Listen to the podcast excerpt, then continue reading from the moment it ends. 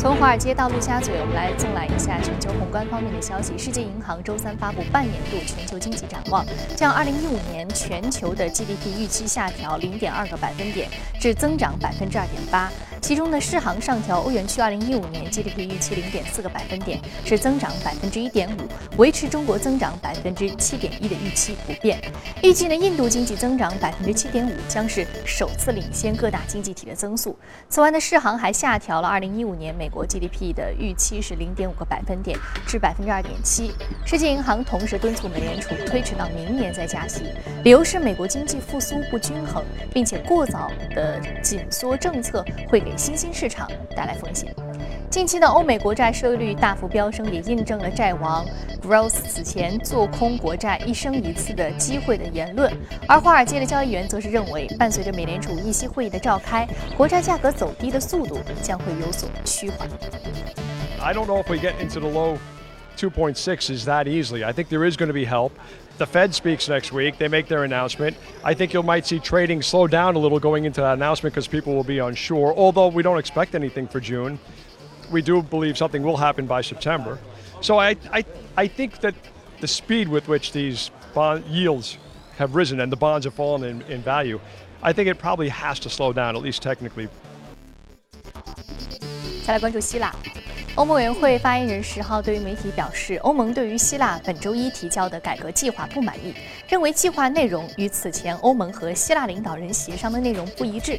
欧盟方面已经要求希腊重新提交计划。过去几个月，双方没有能够就改革措施的内容达成协议，希腊政府的资金逐步耗尽，债务违约甚至退出欧元区的风险增加。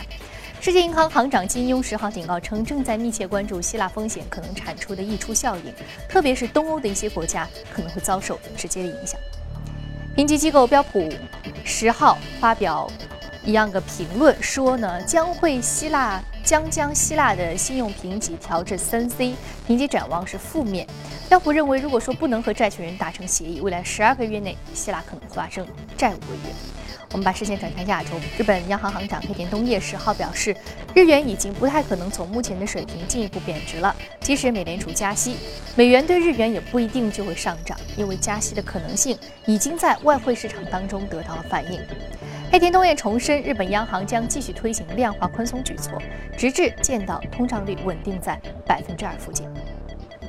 中东呼吸综合症让韩国进入到了最重要的时期，给韩国经济敲了警钟。韩国央行今天将召开货币政策会议，有市场人士预计，韩国央行将被迫降息二十五个基点。花旗集团分析师表示，MERS 会影响市场情绪，打击消费和投资，因此呢，降息宜早不宜迟。好，刚刚我们纵览了宏观方面的消息，我们看到三大指数呢隔夜是出现了一定的上涨的格局。我们来具体了解一下涨幅。你看，那涨幅是比较大的。道琼斯工业平均指数上涨百分之一点三三，纳斯达克综合指数上涨百分之一点二五，标普百指数上涨幅度是百分之一点二。好，接下来我们马上关注到的是第一财经驻纽约记者葛维尔在收盘之后给我们发回的报道。早上，主持人，隔夜受到希腊和德国的僵持谈判终究有可能会破冰的消息，令早盘美股大幅的上扬，道指上涨超过二百六十点。不过，我采访的交易员却表示，希腊问题远没有获得解决。当再次面临还款期限或是新一轮救助结束的时候，希腊问题依旧会浮现，会让投资者感到头痛。归根到底，希腊需要寻找真正能够复苏其经济的原动力。而在板块方面，受原油价格大涨的提振，能源板块领涨标普五百指数，雪佛龙上涨约百分之一点四。国债收益率的持续攀升，则助推银行板块紧随其后，涨幅达到百分之一点五。高盛、摩根士丹利和摩根大通等均刷新股价新高。而在个股方面，Netflix 股东批准了公司增加授权流通股的方案，为拆股铺平道路。不过现在还不清楚将会以怎样的比例分拆股票。Netflix 的股价大涨百分之四点二左右，位于六百七十美元上方。此外，苹果新推出的 Apple Music 服务可能会在纽约州和康州面临反垄断审查的消息，并没有能够阻止苹果股价继续上涨的步伐，隔夜涨幅达到百分之一点三。主持人，好的，非常感谢杜尔给我们带来有关市场方面的评析。这里是正在播出的《从华尔街到陆家嘴》。好，刚刚我们看了宏观方面的消息啊，我们知道隔夜呢，由于债权人谈判出现了一些转机，因此我们看到指数是出现了一波上扬的。好，马上进入到今天的节目。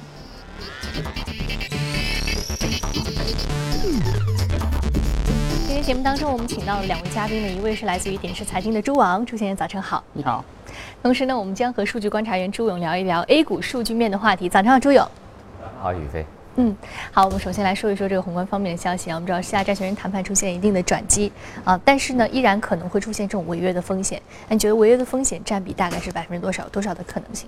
我觉得其实违约风险占比可能是在差不多的百分之四十的这种可能性，因为从整个宏观的角度来说的话，其实如果违约的话，对于全球全球经济是来说的话，都不是一个非常好的一个消息。然后的话，从另外一点来说的话，虽然整个经济体的占比不是很大，但是它如果如果它违约的话，对于整个全球整个货币它的整个流动性会造成一个非常大的一个冲冲击。所以我我个人其实并不并不认为违约的这个占比的这个可能性会会比较高。嗯，您认为违约的占比可能性？并不是非常高，低于百分之五十，但是呢，百分之四十这样一个可能性其实也不算很低，所以也有可能，因为它目前的一个财政状况似乎并不特别乐观。对，它这虽然它财政状况并不是特别乐观，但是整个全球央行，包括欧央行这一块，还还是会。继续为它注注入一个流动性，我觉得他们其实现在谈论这个违约，只是还是拿这个东西来跟整个央行来谈，来一个谈判，做一个拿到更多的一个筹码。他其实主要还是他自己的一个谈判筹码。对，嗯，包括退欧有可能的这种声音，也包括他目前债务可能的违约，其实都是他谈判的筹码。希望债权人能够继续的给他一定的支持。对，是的。嗯，好的，非常感谢朱先生对于这个宏观方面消息一个点评啊。接下来我们再通过盘面了解一下各位领涨的板块个股分别是什么。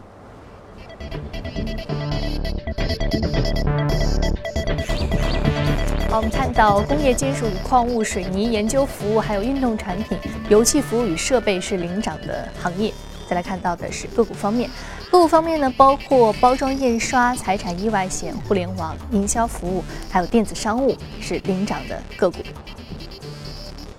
嗯，我们今天要说的是蓝讯，蓝讯是来自于互联网信息服务行业的，所以上涨幅度是百分之二十四点九四，目前的价格呢是十五点五三美元每股。其实互联网信息行业现在有一个非常重要的一个趋势，就是可穿戴设备，嗯。然后这个可穿戴设备其实包含的面非常的广，我们知道包括 GoPro、Mobile E 都是我们对之前关注的非常多的啊。那嗯，今天关注蓝讯，其实也是类似于这个板块呃，那我们主要的一个看点和核心产品可能是什么？呃，是这样，其实蓝讯它的整个产品，它主要是用于这个网络带宽这一块的，就传统的这个我们所说的叫 CDN 这一块儿。然后的话就是说，它它会就是它就是说，如果你要看视视视频的话，你可能需要去做它的带宽。然后这一块如果需求增长的话，对对整个它 CDN 这个租赁会比较强。那其实今天我想说的另外一一点，我想关注的是蓝蓝蓝讯，可能和市场关注不太一样。就是说，我觉得蓝讯的上涨其实主要还是跟中概股的现在大面积的回归是相关的。就是说，其实昨天又有两家人人和那个世纪互联，它宣宣布了私有化。其实我们看到最近一段时间大规模的中概股。出出现了这样一个一批的这样一个回归，所以说包括我觉得蓝讯的上涨，一方面是有基本面的因素，但另外一方面市场可能也是有这样的所谓的这种一个预期，一个回归的预期。对。那刚刚其实我们聊到有关于它核心产品的这一部分。对。那它未来这个产品的布局是什么样的呢？因为其实我们知道中概股的私有化，甚至有一种声音说未来可能中概股这三个字都不一定会有了。对。因为美股市场持续呢，呃，可能对于这个包括公司估值，包括 VIE 股权结构，也包括中国公司在美国资本市场一个不适应的因素啊。对。那加上 A 股现在估值比较高，啊，港股市场似乎都没有 A 股市场目前的这个这么行情火爆，所以说私有化回归到 A 股。一大势所趋。那如果我们从核心产品来看这家公司呢？嗯，应该怎么解读？啊，是这样的，就是说它传统的整个 CDN 这一块的话，它的因为是整个受到受益于视频需求的增长，所以它未来两三年它的需求还是会比较稳定，所以说它会给公司带来一个传统的一个现金流。但是它从它如果它从中中概开始私有化，回归到 A 股的话，通过整个 A 股市场的一个再融资的话，它会开始在新的产品，就像您主持人说的这种可穿戴这一块的这种新的产品，它还还会去做一些更加积极的这样一个布局。所以说，其实中概股回归它不，它只是个表象，它真正的核心是整个 A 股它能够产生一个叫所谓的资产证券化。所以大量的公司其实在 A 股它完成了所谓的这种二次创业。所以蓝蓝讯未来也可能会成为一个非常好的例子，就是它传统业务它可以提供现现金流，它可以提供稳定增长的一个传统的估值，但是它从进入通过一些并购，通过一些扩张，进入一些新的业务。嗯，那你刚刚说的是资产证券化，其实我们知道资产证券化包括地方债务，对，也包括很多的实体，对，建筑，甚至说是 REITs 这样的一个房屋这样一种抵押贷款，其实都有。但是蓝讯这样一个公司，如果说回归到 A 股，它资产证券化具体会是一个什么样的情况？能给我们简单介绍一下吗？可以，可以，就是它其实是非常简单的一种模式，就是说，当这些公司它回归到 A 股以后，它可能会有一些并购的一些预期，然后外外延是扩张的预期，所以说它这种预期会推动它的股价的一个上涨。而当它股价上涨以后，它它可以通过公开市场去做增发，去其实就是说去获得更多的一个现金流，来帮帮助他完完成他需要的做的这种并购和外延式的扩张。其实昨天我们就前两天我们看到分众传媒的江江南春，他已经其实会会开始要回归到 A 股了，他也开始做了一个发言，他也是这样这样一个思路，就是传统的他们是所谓户外媒体的广告，但他通过 A 股的话，它可以其实它可以反而可以融到更多的钱。其实会对企业有个更好的一个造血的这样一个功能，这样的话可以帮助这些企业做一个二次转型的这样一个动作。嗯，帮助企业它有一个造血功能，而且二次转型，它还有一些外延式的扩张，它也可以不断通过增发获得一些资金来投入到我的一个核心研发产品的运用当中。对，嗯，好。刚刚壮阳先生说到的这一点，其实主要是一个中概股回归的概念啊。其实它本身的核心产品，只要说是中概股回归到了 A 股以后，它有一定的现金流了，可以有一定的这个资金进入了，它就可以开始研发。啊，甚至包括说可穿戴行业，包括它本身的这个主营业务，其实这样一个现金流的支持，对它都是。持续的一个业绩增长都有一定的好处。对，是。那其实 A 股市场上呢，类似于这样的公司呢，也是有比较多的。接下来我们和朱勇简单的聊一聊。朱勇，刚刚我们说这个蓝讯科技一个中概股的回归，那在你了解到 A 股市场目前对于这样的一个声音有什么样的一个点评，给我们简单介绍一下好吗？好的，宇飞，其实中概股的回归，我们之前的节目当中就详细说过这一环啊，好像这是大势所趋。我还是想说到蓝讯这只个股身上，它所属的行业，因为我这两天看到新闻啊，阿里巴巴的阿里云也切入到，呃，像蓝讯、网速科技几乎是垄断的这个服务器的行业啊，他们通过价格战去应对，阿里云的这个价格要比他们降一半啊，引起了市场的极大的关注啊，呃，我想跟朱昂探讨一下，他的这样的一个切入，对于像蓝讯这样的企业，会是一个什么样的冲击呢？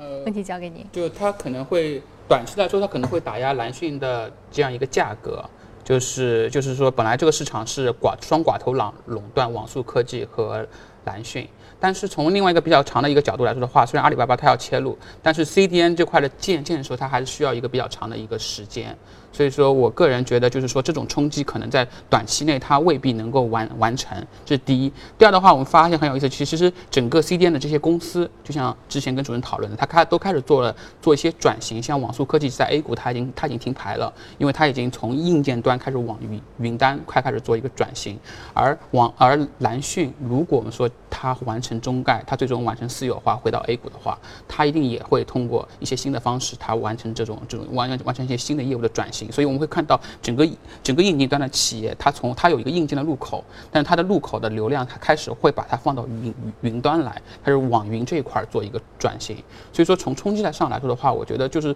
首先它就总结来说，第一它是可能需要一段时间，第二的话就是这些企业都开始做往互联网企业做转型，所以说商业模式已经发生了一些变化了。所以说短期来说，可能这种冲击虽然会在价格上会有体现，但中长期可能对他们冲击不会特别大。嗯，所以说中长期不会有特别大的一个冲击啊，那它可能会在私有化之后出现一定的转型的动作。对，好，那接下来呢，我们在进一段广告广之后，我们再回来继续接着聊其他方面有关于爱康国宾和 Facebook 这两个值得关注的热门相关话题。这是正在播出的《从华尔街到陆家嘴》，接下来浏览一组最新的全球公司资讯。特斯拉 CEO Elon Musk 日前表示，将会在三至四个月内开始交付公司首款 SUV 车型 Model X，并称 Model X 会是比 Model S 更好的车型。Elon Musk 预计未来几年呢，特斯拉将保持平均百分之五十的销售增长率，但是他也表示，在到达年销售五十万辆汽车之前，特斯拉并不会开始真正的盈利。美国流媒体服务提供商 Netflix 股价连续两天大涨，并且创出了历史新高。此前的 Netflix 通过了一项增加流通股的方案，计划将公司流通股数量从当前的一点七亿股提高至五十亿股。拆股呢，有助于提高股票的流通性。得益于国际化扩张政策的有力实施，今年以来 Netflix 股价累计上涨百分之九十。根据新华社消息，法国一家机构的调查显示，外国投资者在法国购买的葡萄酒庄面积已经达到了1.2万公顷，其中百分之二十一的面积由中国投资者购买，仅次于英国投资者百分之二十二的占比。调查显示呢，中国投资者购买的酒庄几乎全部集中在法国波尔多地区。该地区已经被外国投资者购买的一百九十三个酒庄当中，百分之四十七是由中国投资者收购的。那相比之下，英国投资者更为偏好朗多克地区。日本最大的保险商东京海上控股株式会社周三宣布，已同意以七十五亿美元现金收购美国专业保险公司 HCC，这是今年迄今为止日本企业最大的一起并购交易，也是日本保险行业迄今为止最大的一起收购。好，刚刚简单的纵览了一下全球公司资讯啊，我们接下来来说一说的是 Facebook 和爱康国宾这两只美股市场，一只是中概股，一只是我们非常关注的美股。好，马上通过盘面了解一下隔夜的涨幅情况。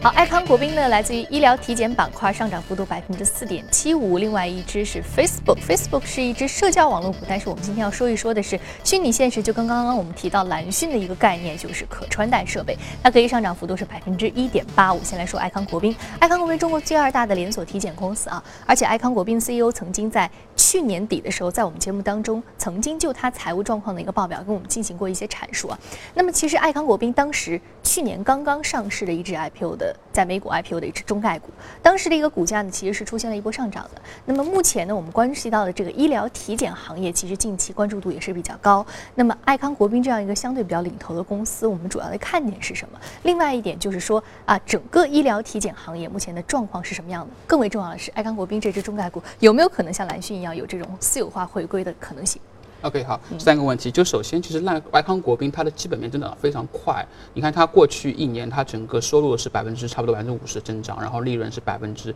七十的增长。对于这样一个医疗体检的公司来说的话，其实爱康国宾它处于一个非常好的，我们说赛道，这条赛道非常好。为什么说赛道？就是这个行业它整个增速将来会增长非常快。为什么呢？有几个原因。第一就是说，整个体检行业它受益于整个中国大的中产阶级崛起的一个大背景，所以我们会看到越来越多人他对自己的身体健康越来越关注了。他越来越多人，他会每年去定期做一个体检，这种需求其实过去这几年，甚至到未来可能五年、十年，它都会是持续增长的。第二，我会发现，就体检行业，它的专业体检公公司，就像类似于爱康国宾，它是专门做体检的，它的集中度开始越来越来越高了。以前我们做体检的话，比如在上海，我们可能会去瑞金医院做体检，去东方医院，就大的综合性医院做体检。那是因为专业体检中心，大家觉得，哎，它的设备可能还跟不上，就是说所谓的综合性医院。但现在其实像爱康、国国宾，包括什么？每年大健康、名词体检，他们整个它的整个体检的设施，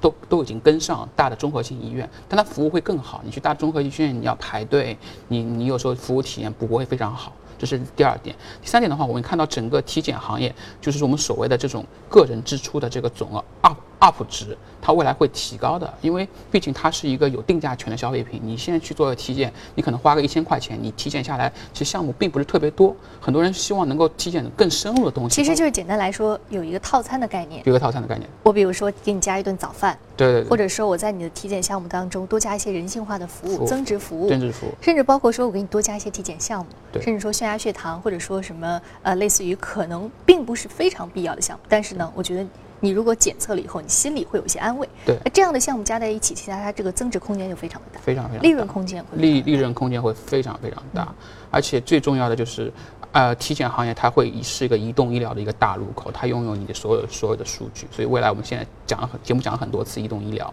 所以其实体检它是一个最重要的一个入口。嗯。大家掌握着这个非常重要的核心的这个患者数据，对，还有更加重要的是，就是这个大数据和云计算概念当中的一个细分子板块，就是医疗数据。对，我们一直在说，很多公司它在整合的就是医疗数据。对，但是现在像这样爱康国宾啊，包括我们说的这个缅甸大健康这样的公司，他们拥有很多这样的数据，这样的数据其实就是价值，就是未来资金的一个非常重要的来源。对，好，好，我们刚刚说到有两个非常重要的增值口，就是他们可能这个利润增长的空间很大，同时呢，他们掌握这些核心的数据也是非常受到整个行业。业，包括互联网行业，也包括这个医疗行业所重视的。更重要的是未来的一个终端的入口啊，我们说可穿戴的医疗设备，还是说一些呃医院的一些制药的一些依据，可能都需要根据这些患者的具体数据来制定。那接下来我们再和朱勇说一说，朱勇刚刚我们说到这个美股中概股概念，爱康国宾给我们提了两个醒啊，就是包括医疗行业本身的一个增值潜力，再加上他们手握这个大数据。那在你看来，还有哪些更重要的看点值得我们来关注一下医疗体检健康行业呢？呃，我记得我们的节目当中专门请到爱康国宾的高管，好像是董事长来到我们的直播室，专门说了这家公司啊，还是有很多的看点。呃，我想把它聚焦到 A 股当中的民营医院。我们知道，今年以来医改的一个非常大的一个重点，公立医院的改革啊，也是啊大家关注的焦点。那随着这样改革的深入，呃，民营医院的发展也是引起了大家的关注。所以，我想简单的梳理一下这方面的一些数据面的情况。国务院印发的关于促进健康服务业发展的若干意见当中，首次就提出了健康服务业的概念，鼓励社会开办医院，并表示将对非公立医疗机构和公立医疗机构同等对待。啊，这是之前的提法所没有的。我们来看一下目前啊，我国的民营医疗市场的数据面的情况。截止到去年的十一月份，民营的医院的数量达到了一万两千一百六十六家，占到全国医院的比例百分之四十七点七。尽管百分之四十七点七，但是跟国外相比啊，这个数据是远远不够。我们知道，美国都是七八十啊，像印度啊都是百分之九十以上。这是我们以前在梳理的时候就介绍过。目前，民营医院仅占全国总诊疗人次的比重啊百分之十，收入的占比仅为百分之七。呃，但是二零一四年的民营医院蓝皮书的调查数据表明，近年来我国的民营医院医疗机构以百分之十七的速度增长，基本上稳定，但是没有呈现啊非常高速的呃增长的数据。从数据发现，“十二五”非公立医院床位数的占比目标啊，二零一四年初是百分之十一，今年啊跃升到百分之二十，这是一个明显的提升。另外，县级公立医院的改革试点覆盖面扩大，之前的提法是覆盖一千个县，但是目前的提法是全国两千八百个县覆盖百分之五十，这呃已经是多了一倍以上啊，这些都是呃讯息。我们来看一下目前 A 股上市公司当中民营医院啊概念的部分个股，恒康医疗、通策医疗、爱尔眼科啊、金陵药业，包括复星医药、马应龙等等啊，他们这些题材的医药股啊，有非常多的复合的一些概念啊。宇飞，做虚拟现实。嗯，好的，谢谢朱勇给我们梳理了一下有关于这个。民营医院行业值得关注的一些相关板块，民营医院确实这两年的一个声音非常的响亮啊。近期就是这个民间资本进入到医疗行业，近期的这个速度呢也是进一步的加快。接下来我们再来说说 Facebook，Facebook 虚拟现实，因为它收购了一家公司，专门是做这个虚拟现实头盔的。我们之前就是说，包括刚刚我们说到这个蓝讯，也包括这个之前我们说到的 Mobileye，还有 GoPro。GoPro 这两年的这个呃市场增长率啊，我们可见一般，就是说很多的啊，我们知道有一个非常有趣的视频，就是有一对冒险者专门是在各大摩天大楼的顶端，然后拍摄出自己俯视周围这个城市的画面，或者说拍下自己的一个身影，而用的这个设备就是 GoPro。所以说，GoPro 就是也是在这个整个的这个冒险啊，包括这个旅游啊，大家都会去，包括潜水啊，都会来使用啊。那包括这个虚拟现实头盔，其实和 GoPro 这个概念是一样的，也是可穿戴设备啊。那 Facebook 收购这家公司，有没有可能和它本身的一个社交媒体整合在一起，以后在 Facebook 上直接就可以通过 GoPro，或者说通过它收购这个头盔来直接发放视频到它这个页面上？对，这是完全有可能的，因为其实他收的这个公司 Oculus，它是全球最强的虚拟现实的一个公司，它收购花了二十亿美金。那其实我们知道，Facebook 它的这个公司的基因本身就是社交媒体，其实社交媒体它和虚拟现实是有有是是是有交交交非常高的非常高的，嗯对，因为它也是个虚拟社会，所以说，但是在这个社交过程当中，大家是可能有些人是见不到面的，但是通过这个虚拟现实头盔的话，其实可以在在这个过程当中，你会有更强的一个互动。因为我记得我在我很小的时候，我看过一个电影，就是《骇客帝国》。《骇客帝国》其实它告诉你就是一个虚拟现实的一个世界，就是说有真实世界和虚拟世界。其实这个在通过这个虚拟现实的头盔以后，其实慢慢慢慢这些东西，就是我们小时候科幻影片看的东西，其实慢慢其实已经可以开始实现了。所以说，包括未来的网络的这些游戏，它可能和虚拟现实头盔一一一一结合，它会发生更更好的一个消现在费者体感。IMAX 这样的是视觉感官的身临其境，对可能以后会有触觉、嗅觉感官的这样一个身临其境，对，呃，还有精神的感官的，嗯，所以说是不是接下来我们可以理解为啊、这个精神消费？尤其是我们指的精神消费，不仅仅是娱乐产业的这种精神消费，是来自于像这个虚拟头盔，包括使这个人脑的这种精神消费，可能会成为一个大趋势吗？对，这是一个必然的一个大趋势，因为很简单，我们从那个马斯洛的这个人的需需求基本会来看的话，就是说最简单的需求完成以后，最终追求的就是一个自我实现，就是这种精神消费。其实过去几年我会看到中国人，中国人他在精神消费上花费也很多，比如说我们之前谈过的手游啊，包括电影啊这些，它都是最初级的一些精神消费。那未来可能这种虚拟现实，包括虚拟现实头盔这种，它这种精神的一种互互动感，这种需求会越来越强，所以这肯定是一个大的方向。而且我们从硬件端的创新，我们看到过去几年硬件端最大的创新就是智能手手机。那未来可能这种虚拟的现实头盔，它它可能是一个硬件端一个比较大的一个趋势。